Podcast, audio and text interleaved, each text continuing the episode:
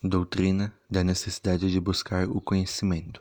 Nós acreditamos que Deus nos dotou de discernimento e de intelecto, e que nos ordenou que meditássemos sobre a sua criação, para que nela descobrisse, descobríssemos os sinais do seu poder e da sua glória, espalhados por todo o universo e dentro de nós próprios.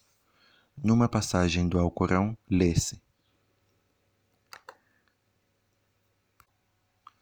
De ponto, lhes mostraremos os nossos sinais em todas as regiões da terra, assim como em suas próprias pessoas, até que lhe seja esclarecido que o Alcorão é a verdade.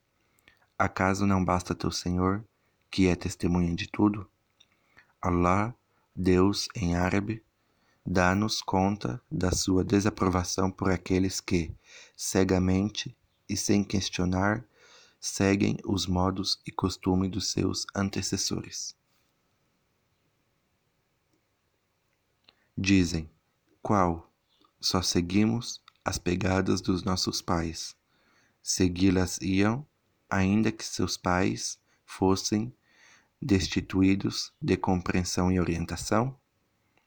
O Clemente condena igual o egoísmo no homem e desaprova os que agem pensando apenas nos seus interesses pessoais. Porque não professam mais do que a conjectura.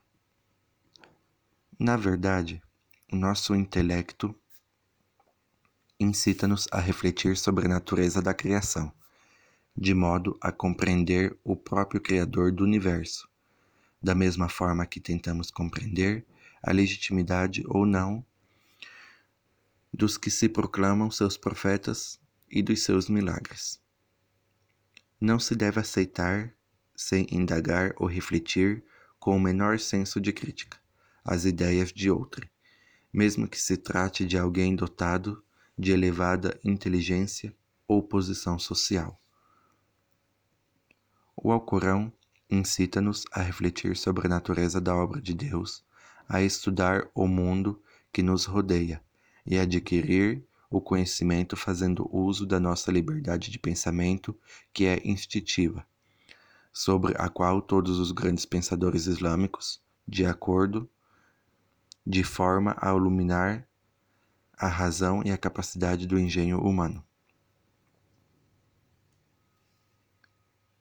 Assim, é obrigação do homem jamais negligenciar essas capacidades com que foi dotado e que são as bases da sua fé, escolhendo seguir cegamente a opinião de pretensos sábios.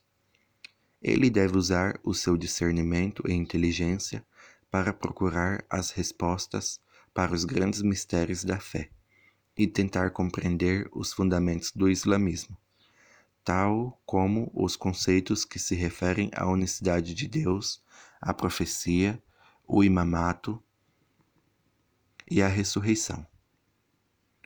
O homem deve tentar compreender esses assuntos e não apenas seguir aquilo que foi dito pelos seus antecessores sobre os mesmos.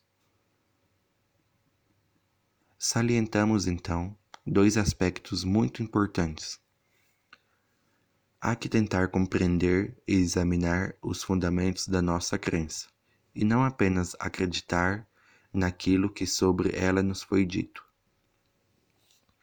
As Escrituras Sagradas poderão confirmar os fundamentos da nossa crença, mas o mais importante é tentar compreendê-la e fazer uso da capacidade de raciocínio com que fomos dotados.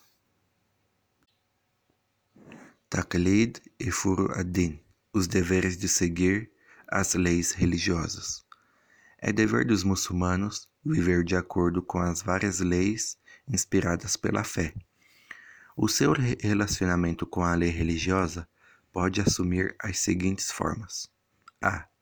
O homem pode estudar a lei alcorânica até se tornar um sábio. b. O homem pode exercer a precaução jurídica se for capaz disso. c. O homem pode seguir os ensinamentos de um sábio justo e reconhecido, conhecedor profundo da lei religiosa. É muito importante que o nosso relacionamento com a lei alcorânica se enquadre num destes parâmetros. De outro modo, para o credo xiita do islamismo, por mais justos e benévolos que sejamos, e mesmo que cumpramos todos os nossos deveres religiosos, estes são em vão perante aos olhos de Deus.